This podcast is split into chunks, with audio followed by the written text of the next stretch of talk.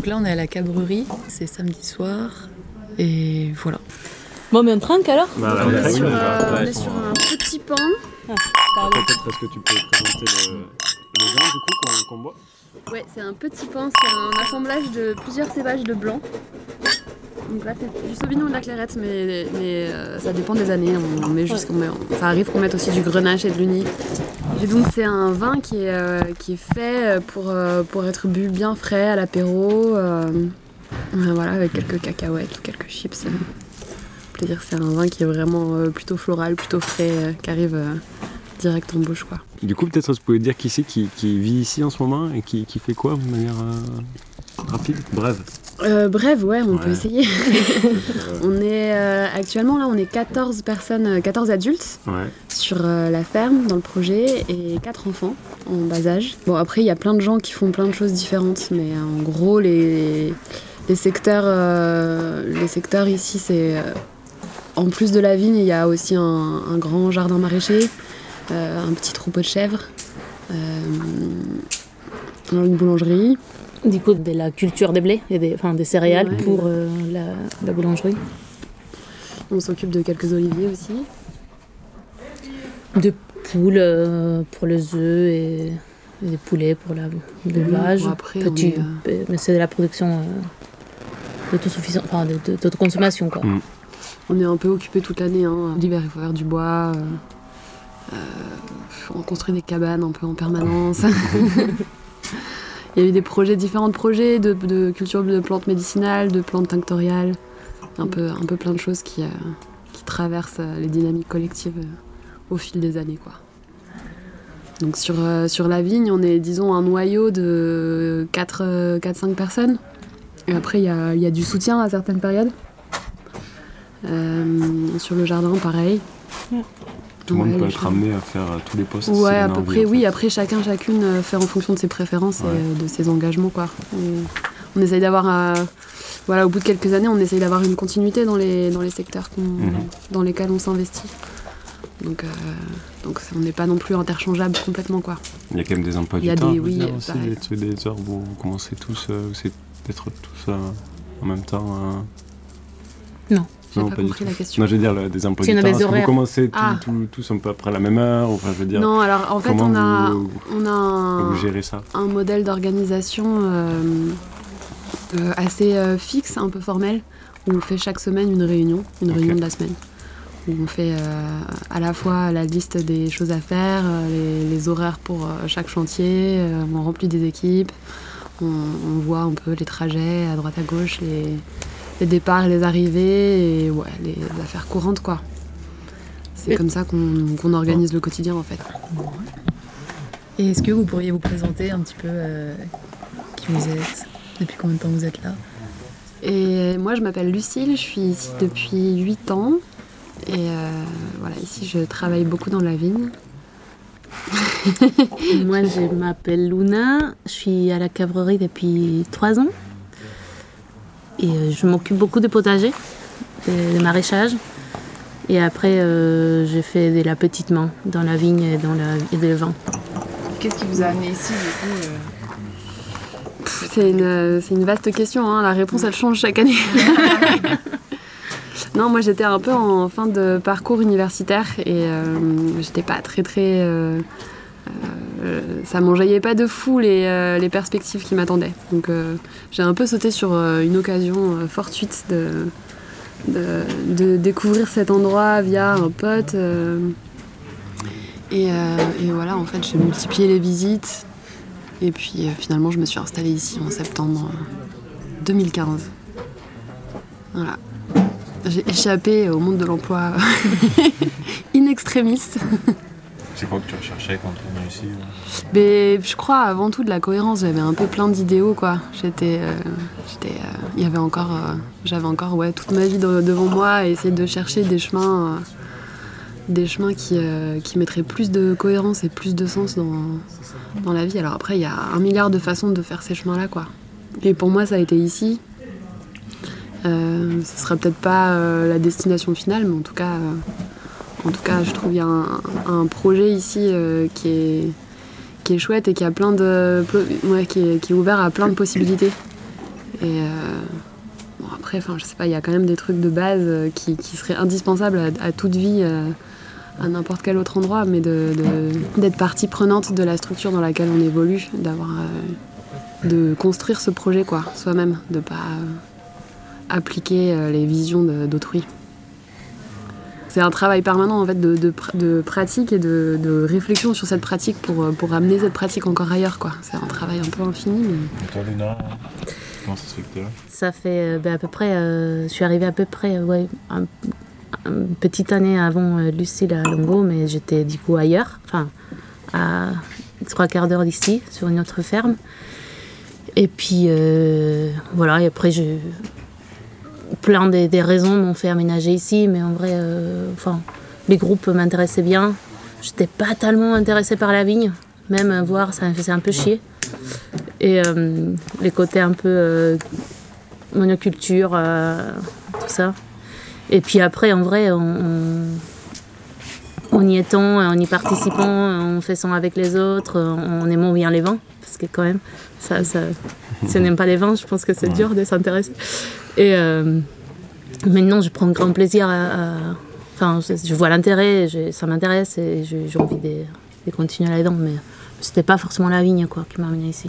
C'était plus les groupes, la dynamique dans les groupes. euh, et euh, Parce que suivant les, les groupes, la dynamique n'est pas la même. Enfin, non.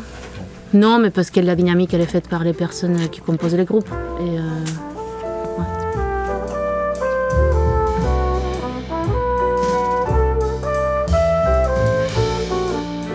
La cabrerie, elle a été euh, achetée il y a 30 ans par euh, le mouvement Longomai. Et euh, je suis peut-être pas la mieux placée pour parler de, de cette histoire-là, mais, mais je pense qu'il y avait vraiment très fort dans les années 80-90 la volonté de, de s'implanter à plein d'endroits dans le territoire et de multiplier les outils de production agricole, les lieux pour avoir ce qu'on appelle un genre de maillage des territoires et d'être implanté un peu dans, dans plein de régions qui, euh, à des moments, étaient un peu désertées parce que exode, euh, exode urbain, enfin, exode rural, en l'occurrence.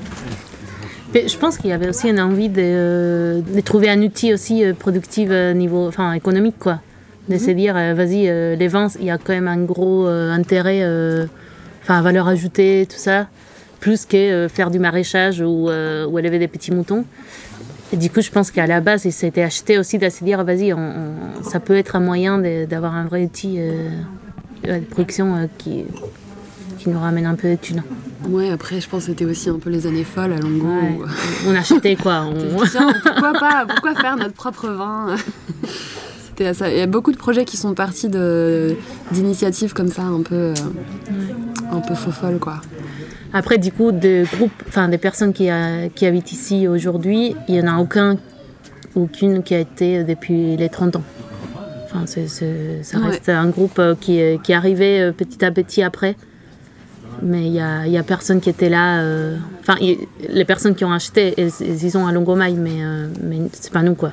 C'est En pas fait, nous. c'est un, peu l'idée qu'à Longo, euh, on- une espèce d'entité collective comme ça possède des lieux.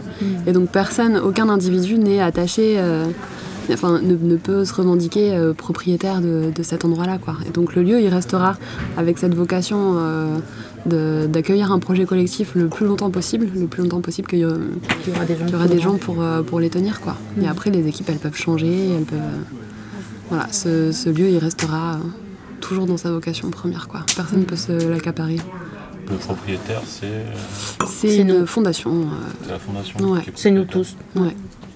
Il n'y a, y a pas d'individus qui sont propriétaires et la fondation, elle est faite en sorte. Enfin, il y a, il y a tout un, un- C'est tout un Une- montage juridique. voilà, qui, un euh, effort juridique pour faire en sorte que personne ne puisse euh, et faire de la merde là-dedans. enfin, C'est un vrai casse-tête, mais ils ont, voilà, on a réussi à construire des structures dans lesquelles personne ne peut revendiquer la propriété d'un endroit. Quoi. Et Du coup, quand tu intègres, il y a un apport financier quand même ou pas du tout? Est-ce qu'il y a un processus défini d'intégration ou est-ce que c'est... Non, il n'y a, pas- y a pas un processus euh, défini, ça se passe différemment pour chaque individu, chaque personne. C'est euh, c'est vraiment, ouais, c'est des, euh, c'est des relations, quoi. Et euh, où ça colle ou ça colle pas, mais, euh, mais non, il n'y a, y a pas une procédure standard. En fait, quand on, arri- quand on met des procédures standards, c'est quand on n'arrive pas à le gérer, mais, euh, mais du coup, c'est souvent quand ça colle pas trop. Mais quand ça colle, ça se passe comme ça. Enfin, ça se passe euh, par, euh, ouais, par relation, quoi. Donc ça, ça doit arriver quand même. Que ça colle pas Ouais. Oui, après, euh, enfin, la plupart des fois, euh, c'est ressenti des deux côtés. Du coup, il n'y a même pas besoin de faire quoi que ce soit, à part accepter le fait que ça colle pas. En général, c'est un, enfin, ou, ou ça, ou la mayonnaise elle prend ou elle prend pas, quoi. Enfin, pour l'instant, on n'a pas eu besoin de mettre en place un truc. euh. En général, euh, à Langomai, on fonctionne quand même beaucoup, beaucoup par, euh, par règle tacite. On voit ensemble comment on fait, mais il n'y a pas des, procédures, euh, des protocoles euh, préétablis, quoi. En gros, s'il y a un problème, s'il y a quelque chose à résoudre, ben, on se met ensemble et on décide. Parce qu'on part des principes qu'on n'est pas tous pareils, que chaque situation est différente et qu'il faudra main euh, cas par cas, quoi. Il n'y a pas une personne qui prend une décision, au final, euh, c'est toujours. Euh, Bon, ça, ça, je parle dans, dans l'idéal. Après, évidemment, comme dans tout groupe humain, dans toute relation humaine, il y a toujours des, euh, des petits moments où ça glisse vers la vie de pouvoir, vers des petites hiérarchies. euh, Enfin, mais comme partout, quoi. Après, non, dans l'absolu, non. Et on essaye de faire en sorte, on fait des efforts là-dessus. Après, c'est clair qu'il y a des moments où on, on déconne. Enfin, on le fait pas bien. Mais, euh, mais en tout cas, dans ce qu'on essaye de mettre en place, euh, non. Il n'y a pas, il a pas un responsable d'un secteur qui, du coup, cette personne-là prend les décisions.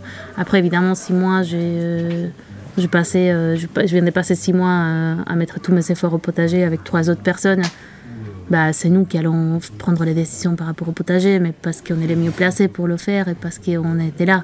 Mais si c'est mais par contre, si c'est des choses qui affectent le groupe entier, bah, c'est pas nous toutes seules qui allons les prendre. en- Enfin, mais voilà, c'est- mais c'est clair, c'est très, c'est un peu flou parfois.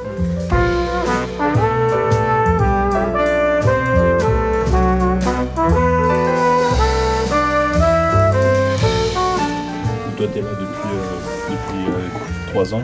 Et ici à la cavalerie, ouais, Tu depuis trois ans. travailles 5 jours sur 7 ou, euh, Comment ça se passe euh Ça dépend, Ça, c'est saisonnier. En été, euh, enfin, au partir des printemps euh, jusqu'à l'automne, euh, parfois c'est beaucoup plus. Et, et en hiver, je me fais des grasses maths et, et j'ai bouquine au lit, quoi. Du coup, c'est non, ça dépend. En fait, on travaille en fonction de ce qu'il y a à faire. Et après, chacun, chacune se régule dans ses besoins, des repos, dans ses besoins, des, des, des passer des temps avec, avec d'autres personnes, avec des enfants ou de se balader ou quoi. Du coup, ça fonctionne. Non, il n'y a pas, y a pas des horaires préétablis euh, pour tout le monde. Chacune, chacun régule son temps.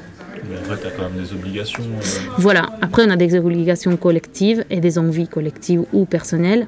Et du coup, on jongle avec tout ça. C'est, parfois, c'est un peu des jonglages, quoi. Mais non, j'ai...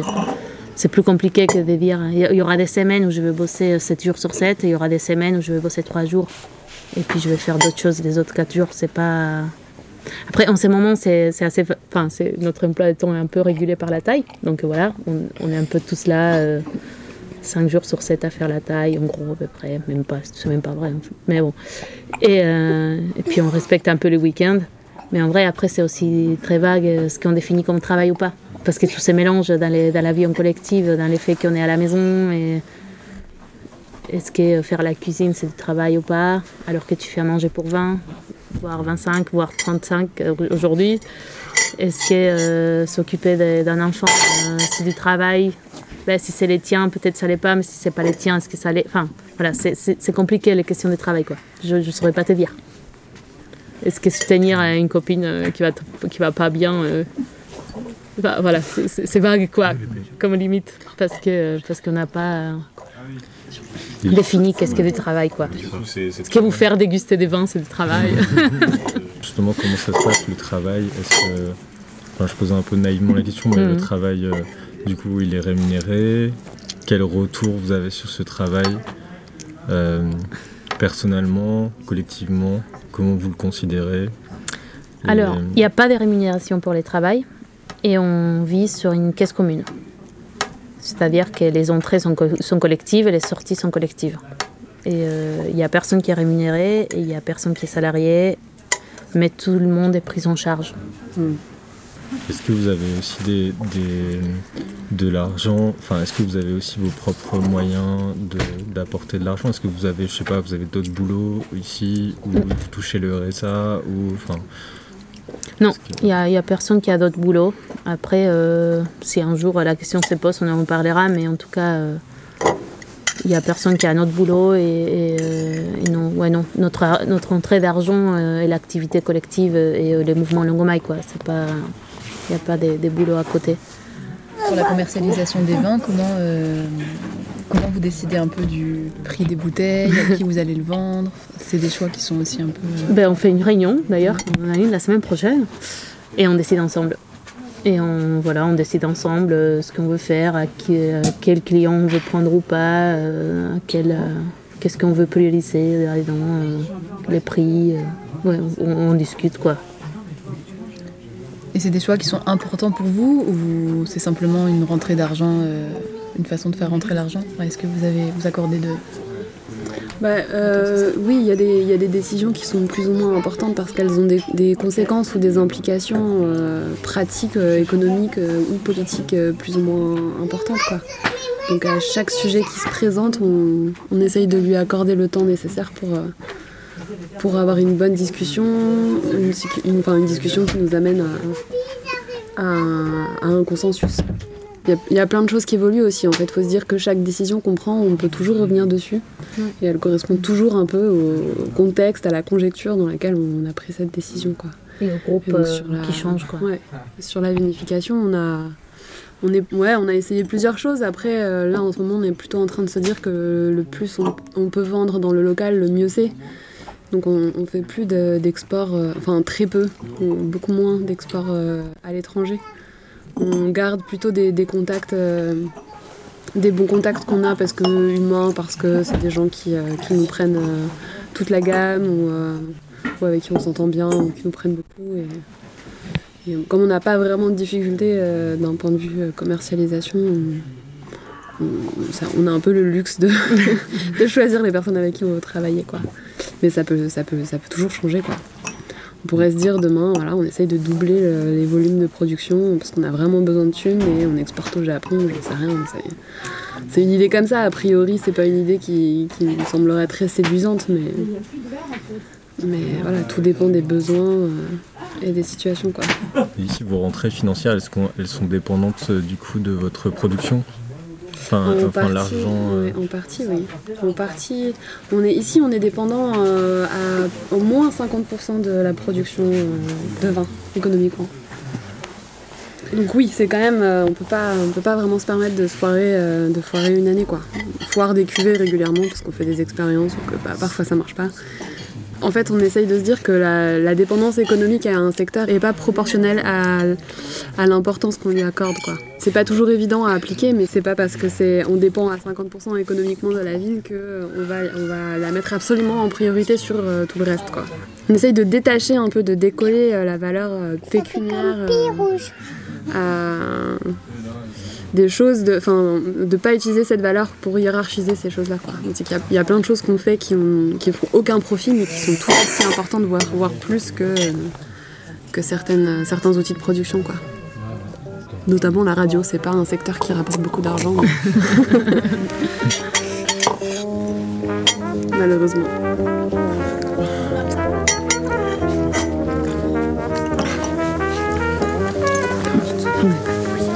Voilà, on boit des viogniers là.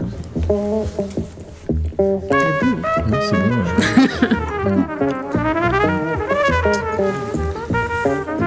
Vous buvez beaucoup votre production. Ouais, pas mal, ouais. Ça, c'est quelque chose qu'on n'arrive pas à quantifier. on les note nulle part, du coup, on sait pas, c'est un peu le grand mystère.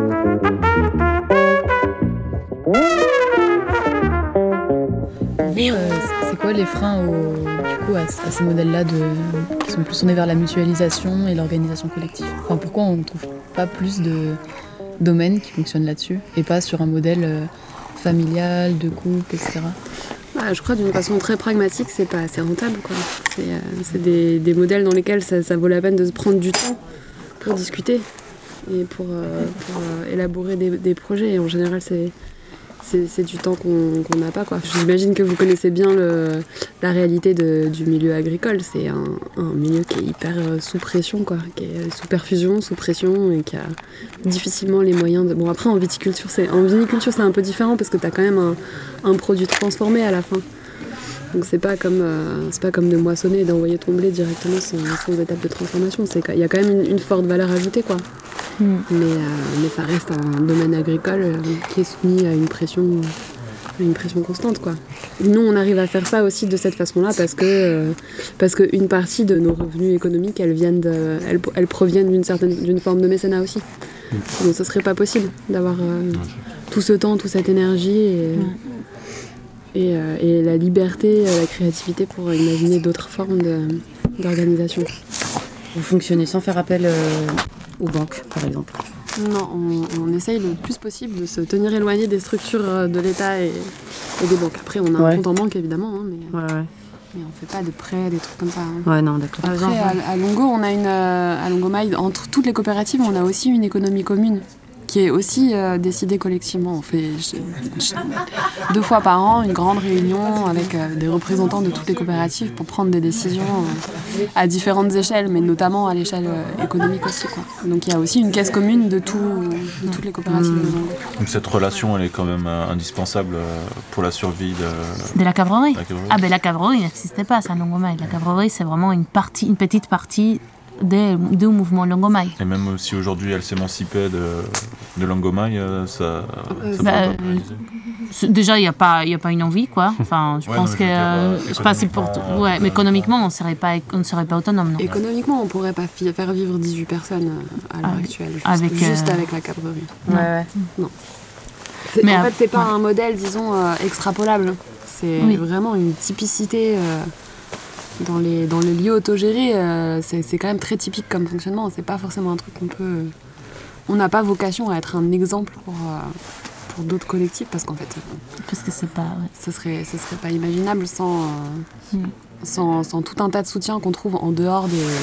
Ouais, vous avez pas mal de mécènes, en fait, du coup, c'est ça, ouais. Ouais. Et c'est des gens euh, particuliers qui font des dons. Vous avez un espèce ouais, de don, euh, d'appel dons. Mais euh, en fait, l'histoire de Longo, elle est très liée à, à la Suisse et à l'Autriche. Ouais. Et à l'origine, c'est des groupes, euh, c'était des groupes, euh, des forces politiques, disons, autogérées qui, qui, qui, qui venaient de, qui ont convergé de Suisse et d'Autriche. Je vous, l'ai- je vous la fais courte vers, vers le sud de la France. Et donc il y a, il y a toujours des liens très très forts avec ces pays-là, l'Allemagne aussi. Et, euh, et en fait, dès le début, euh, les, gens à Longomaille ont été un peu les pionniers de la collecte de fonds en, en Suisse.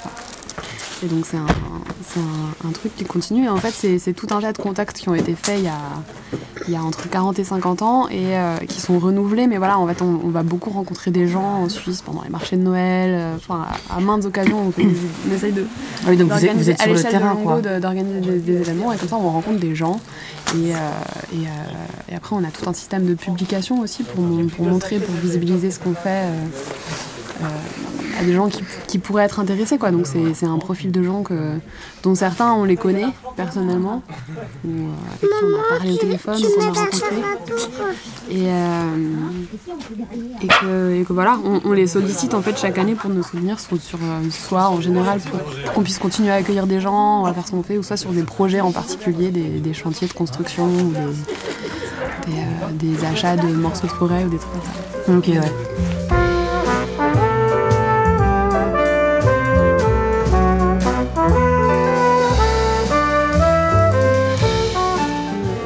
Que le, le- le travail en collectif, c'est. Enfin, le, travail du collectif, c'est un tiers du. Ça devrait être un tiers de notre temps. quoi. Le, Ouais. fait de- de- de- d'organiser, de, préparer, de faire des réunions, de, de prendre le temps de discuter avec chaque personne, parce que tout le monde n'est pas là à toute la réunion, donc d'avoir une continuité dans certains thèmes, de, de travailler ces moments d'échange et, et- et d'arriver à quelque chose de, qui soit le plus satisfaisant possible pour le maximum de gens, c'est- vraiment une charge euh, conséquente quoi, dans la vie en collectif. Surtout quand on, aussi on partage un quotidien. ouais, de, de faire en sorte que, que par exemple si moi je suis, je suis super euh, bottée par un projet, d'arriver à motiver les autres, de l'argumenter, de, de créer une dynamique autour de ça. C'est, euh, en fait, chaque tâche qu'on exécute, elle, a- elle, elle doit avoir un lien quelque part avec, une, euh, avec la dimension collective. Quoi. Il faut, il faut tout- pour moi, il faut toujours rapporter ce qu'on fait à, à, à la, à la dimension collective. Vous avez rien de.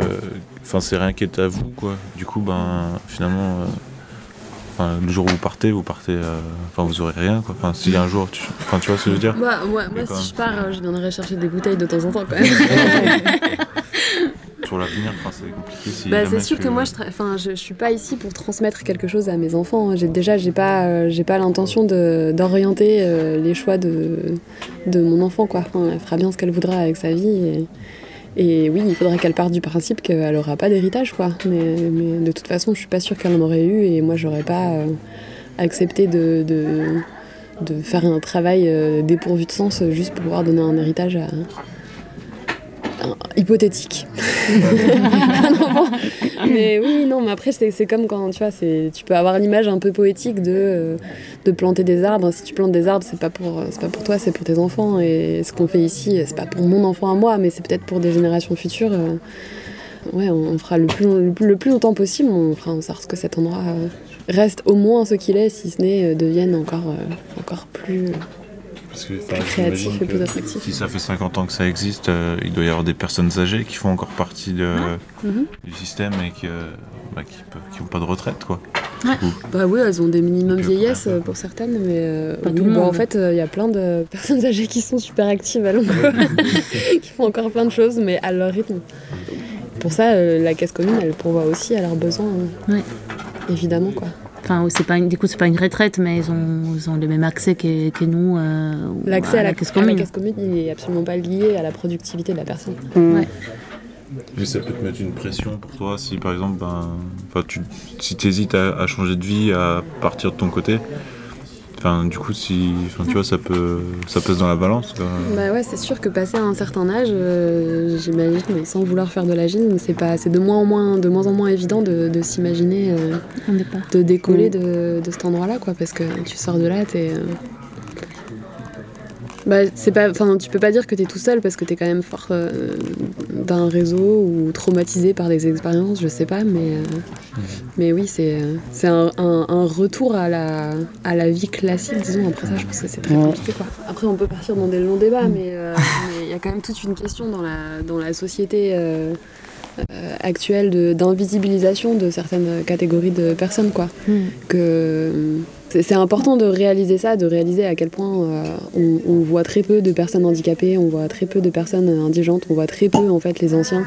Ils sont en général assez, euh, assez exclus quoi. Et, euh, et d'avoir conscience de ça et de, et de vivre aussi au quotidien tout un tas de situations que moi j'aurais jamais été amenée à vivre parce qu'en fait les choses sont bien compartimentées ça amène, je trouve, beaucoup de, beaucoup de réflexions euh, et beaucoup de richesse en fait dans, nos réflexions et, euh, ça, nous, amène à gérer des situations qu'on serait pas euh, qu'on serait pas amené à gérer autrement et qui ouais qui nous renforcent aussi. Enfin c'est des difficultés qui, parfois sont très éprouvantes quoi mais qui nous renforcent aussi en termes de collectif et qui donnent un sens moi je trouve de fou à ce qu'on fait quoi. D'avoir une vision des choses de, réfléchir les problèmes ensemble de leur trouver des solutions collectivement et d'avouer aussi quand on a fait des erreurs d'admettre que que parfois on est impuissant, euh, ça, fait, ça fait grandir quoi. Dans un, dans un futur euh, idéal, comment vous imagineriez euh, la cabrerie dans 20 ans? À quoi ça ressemblerait en termes de culture, d'organisation, de nombre de personnes qui vivent ici, le rapport au vin, au réchauffement climatique? Dans un futur euh, idéal. Dans un futur idéal, j'ai un peu renoncé à l'idéalisme, je suis beaucoup trop fataliste. Je crois pas que, je crois pas que l'humanité soit prête à, un- à des changements majeurs malheureusement. Je suis assez pessimiste. Mais voilà, après moi je, je veux que cet endroit il reste, il reste ouvert le plus possible. Que ce soit toujours un, un îlot de, de- je sais pas, comme une retraite, comme un, un endroit où on peut se ressourcer euh, où qu'on soit quoi. Enfin, ça a toujours été un endroit euh, ouvert aux 80 où plein, plein, plein. Enfin, je sais pas, j'ai vu passer des centaines et des centaines de personnes euh, au fil des ans. Je me souviens même pas de, tout le monde, mais, euh, mais en tout cas que, ça reste un, endroit parmi, euh, parmi une constellation d'endroits dans lesquels on sait qu'on peut, euh, trouver des amis, du réconfort, euh, du soutien et de la solidarité. Et pour moi, ça, doit absolument être ça dans, dans 20 ans. Et après, on aura très chaud, sans doute. Euh, J'espère qu'on sera plusieurs pour supporter ça. bien.